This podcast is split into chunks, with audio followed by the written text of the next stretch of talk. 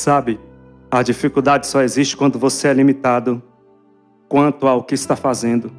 A prova é difícil porque você não está bem preparado, porque não estudou o suficiente, porque não aprendeu bastante. Quando você conhece de fato a matéria, então a prova fica fácil. Não existe impossibilidade, existe falta de conhecimento, existe falta de preparação, falta de aplicação do que se aprendeu, falta de prática ou falta de perseverança. Você gasta tempo para aprender, você gasta vida para aprender e perde tempo, muitas vezes, ao aprender. Perde dinheiro, perde a vida. Sim, a vida, porque tempo é vida.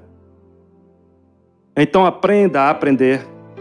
Sai dessa de decorar só para fazer a prova. Decorar não é aprender. Essa de ouvir por obrigação não funciona. Essa de ler por obrigação não ensina. Essa de estudar por obrigação não resolve. Essa de saber e esquecer é uma farsa. Você sabe contar até o infinito porque aprendeu. Você sabe ler porque aprendeu. Você sabe escrever porque aprendeu. Quando você aprende, não esquece mais. Quando você aprende, você sabe. Só esquece quando apenas decora. Todas as coisas que você sabe, sabe não é só porque aprendeu, mas porque aplicou e praticou. Pode ser que não percebeu, mas passou logo a aplicar e praticar muito. Quando estava aprendendo a contar, vivia contando tudo o que via pela frente. Quando estava aprendendo a ler, vivia lendo até pedaços de jornal que achava pelos cantos, mas depois passou a ter preguiça de praticar, especialmente as coisas que não gosta muito. Você jamais pratica. Então, não aprende. Então acha difícil aprender, mas a dificuldade exige porque você não domina o conhecimento, porque não alcançou ainda o entendimento.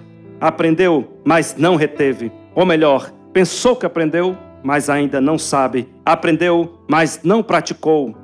Então pare de pensar que aprender é automático, porque não é. Aprender dá trabalho, aprender exige vontade. Mais do que isso, exige força de vontade, exige querer, exige perseverança.